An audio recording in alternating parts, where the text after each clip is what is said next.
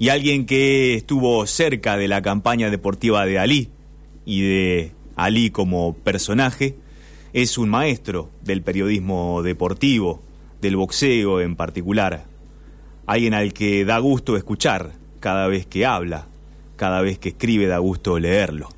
Estamos hablando de Carlos Irusta, a quien tengo el placer de saludar para hablar de otro grande, como decíamos, Mohamed Ali. ¿Qué tal, Carlos? Buen día. Gabriel Prósperi lo saluda. ¿Cómo le va? Bien, Gabriel, bien, muy, muy bien, muy agradecido por la presentación. Por favor. Bueno, ¿qué fue Mohamed Ali desde el punto de vista deportivo?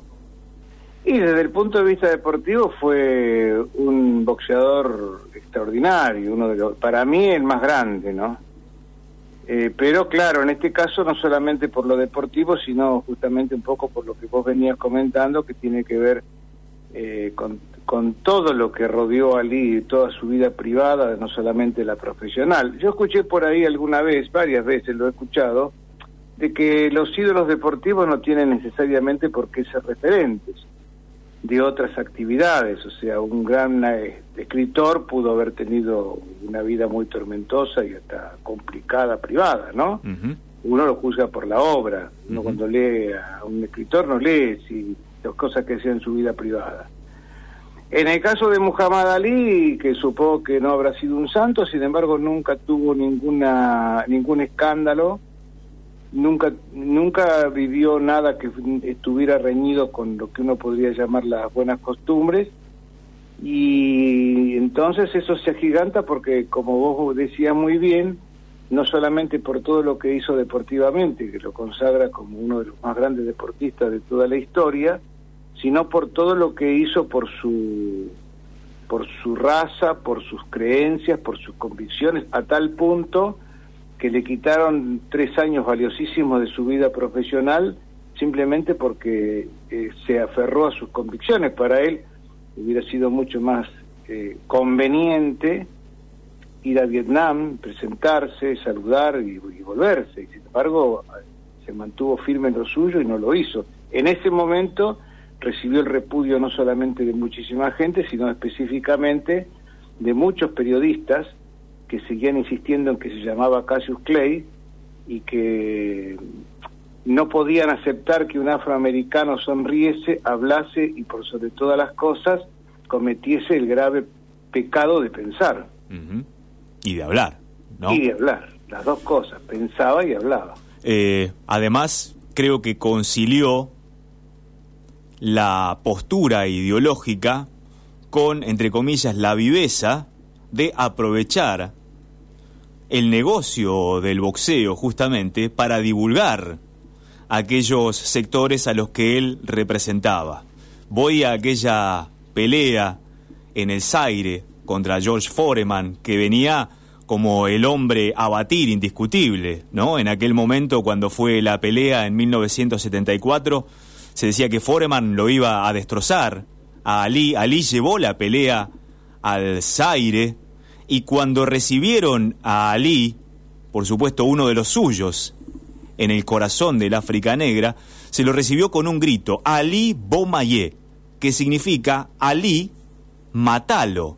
Foreman no era blanco, pero para, lo, para los habitantes del Zaire representaba a los blancos, ¿no? Una cosa impresionante. Sí, es muy impresionante. Te hago dos acotaciones muy cortitas mientras hablabas porque no quiero dejar de hacerlo.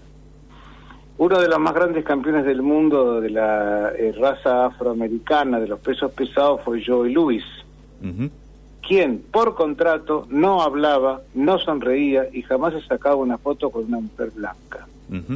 O sea que estaba obligado a ser parte del establishment. Ali agarró el establishment y lo rompió en cuatro, le hizo un bollo y lo tiró a la basura, porque hizo todo lo que a él se le ocurría que debía hacer. A tal punto que se convirtió en en un abanderado porque, eh, y esto le costó bastante trabajo al pobre George Foreman porque lo, lo trató de negro, de, no de negro, sino de tío Tom, o sea, de negro domesticado. Y esa fue una cruz que a George Foreman nunca le gustó del todo, porque dentro de los afroamericanos están los que son orgullosos de su condición, y esto hay que incluirlo justicieramente a Mike Tyson, y aquellos que quieren tratar de ser, eh, dicho con todo respeto, que tratan de ser blancos, ¿no?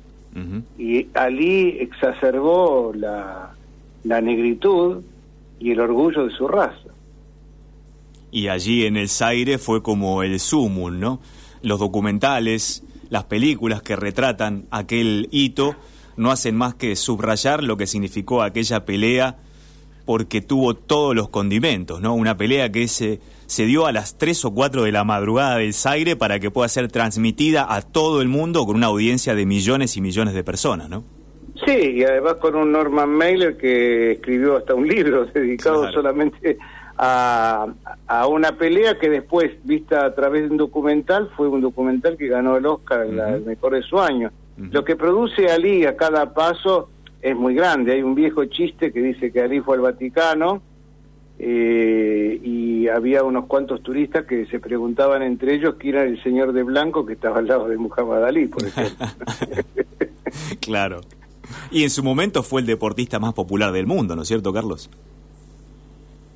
Sí, porque además hay un tema que alguna vez este, teníamos una larga discusión, con, discusión eh, en el buen sentido de la palabra, ¿no? Las charlas, con Horacio Pagani en una pelea en Las Vegas que estábamos esperando a Mike Tyson. Entonces, este, bueno, todos decían que por supuesto Maradona era el más popular de todos, el deportista más popular, pero lo que no contaba mucha, lo que muchos no cuentan por una cuestión de miopía mental, es que hay muchos musulmanes, el islamismo es muy grande, en donde el fútbol a lo mejor no existe mucho, pero no hay ningún islamí, eh, musulmán que no conozca a Muhammad Ali o que haya conocido a Mike Tyson. Esa es la diferencia, ¿no? Y estamos hablando de la religión más populosa del mundo. Claro, por supuesto. Eh, estamos hablando con Carlos Irusta, maestro del deporte y del boxeo. Estamos hablando de otro grande, Mohamed Ali. Hoy se cumplen cuatro años de su desaparición física. Lamentablemente una enfermedad degenerativa fue mermando la capacidad de aparición pública de Mohamed Ali, Carlos, y tuvo aquella, entre comillas, reconciliación con la sociedad cuando encendió la mecha en Atlanta 96. ¿Qué hubiera ocurrido, no? Uno se pregunta siempre si Mohamed Ali hubiera estado en sus cabales o con toda su aptitud física una vez retirado del boxeo. ¿Se hizo esta pregunta? ¿Se la intentó responder alguna vez? Sí, lo que pasa es que eh, me la hice y no, porque uno tiene que tomar las cosas como son, ¿no? El hubiera no existe. Yo me acuerdo que escribí una nota que a mí me, bueno, yo tengo una gran eh, admiración por Muhammad Ali y he escrito un, montón, montonazo de cosas de él. Había una nota que se llamaba Esclavo del Silencio y es que eh, la espiritualidad de Ali se llega hasta reflejar en el hecho de que la vida lo castiga, entre comillas, le hace eh, cargar una cruz, entre comillas, que es justamente la del silencio. El, que fue el, el, rival, el boxeador el deportista más hablador del planeta, de pronto casi no podía hablar. Y eso también tiene que haber sido una, una carga muy grande para él, porque en realidad su mente siempre funcionó perfectamente bien, era un problema absolutamente motriz lo que tenía. Pero sí, él hubiera, y yo siempre pienso que si Bonavena no lo hubiera matado, hoy tendría un programa de televisión o algo así. algo estaría haciendo, alguna este cosa estaría haciendo y Muhammad Ali obviamente también, obviamente, porque eh, han excedido notoriamente su, su profesión de, de boxeadores en este caso, ¿no? cada uno lo suyo, ¿no? por supuesto.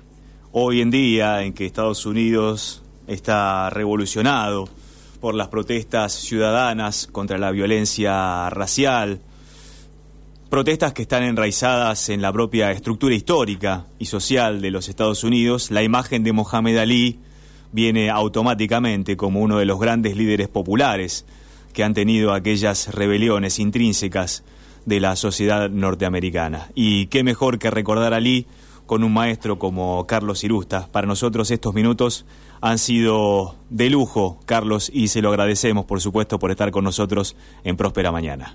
No, al contrario, yo les agradezco a ustedes, porque para mí siempre es un gusto, pero bueno, primero comunicarme con colegas, ¿no? Esto se descuenta, obviamente.